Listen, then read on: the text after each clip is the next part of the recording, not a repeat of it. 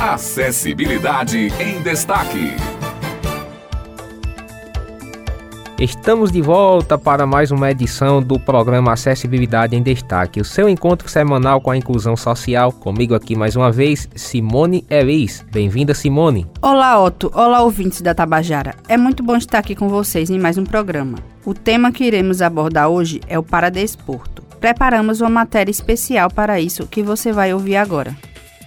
O direito ao esporte em igualdade de oportunidades com as demais pessoas está previsto no Estatuto da Pessoa com Deficiência. O paradesporto engloba todas as manifestações da prática de algum esporte por uma pessoa com deficiência, independente da modalidade escolhida ou do tipo ou nível da deficiência. Considerado como uma excelente estratégia para a construção dos conceitos de inclusão plena da pessoa com deficiência, o paradesporto redefine os valores e capacidades pessoais tornando a aceitação e o respeito às diferenças mais naturais dentro da sociedade. Fábio Vasconcelos atualmente é treinador da seleção brasileira masculina de futebol e coordenador do projeto esportivo Centro de Referência do Instituto dos Cegos da Paraíba. Ele fala da importância do esporte como transformador na vida das pessoas. O esporte né, é uma poderosa ferramenta de transformação e tem vários benefícios, né? Ele atua no desenvolvimento motor, né? Melhora esse lado aí. O cognitivo também ajuda a levar a autoestima, né? A autoconfiança também, melhora a qualidade de vida. Você praticando esporte, com certeza a qualidade de vida é outra, né? E também age na prevenção de doenças, né? Como ansiedade, depressão, além de incentivar a criação de laços com o esporte de alto rendimento. Fábio também explica como o paradesporto influencia no comportamento social e no respeito às diferenças. O paradesporto, como influência no comportamento social, no respeito à diferença, ela é uma atividade esportiva né, que contribui bastante, né, não só para o desenvolvimento físico, né, como também é uma poderosa ferramenta né, de ajuda à reabilitação e inclusão social de pessoas com deficiência. Para conhecer novas culturas, para estar inserido na sociedade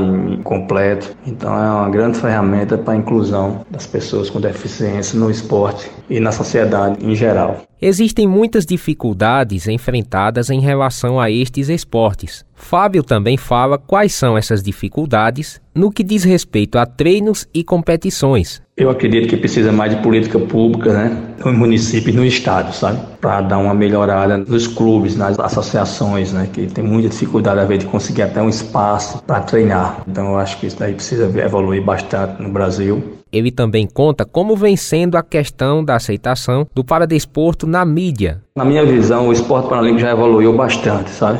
Já tem uma evolução grande em termos de confederações, de comitê paralímpico, já, o investimento já melhorou bastante. Hoje é exemplo do futebol, né, que eu sou técnico. A gente já tem os atletas da seleção brasileira todos profissionais, recebe salário para isso. Em termos de divulgação, já está melhorando. Já tem jogos aí do Campeonato Brasileiro, tanto de golbol como de futebol, que é transmitido, né, ao vivo. Já teve a final da Paralimpíada né, do futebol no Japão, passou ao vivo na Globo, né? Ele também relata como vem sendo a divulgação destes esportes nos meios de comunicação. Está tendo um reconhecimento da mídia em geral e a tendência é com essa evolução do esporte, se os municípios e estados deram uma profissionalização, deram uma visão melhor, com certeza ainda tem muito a melhorar.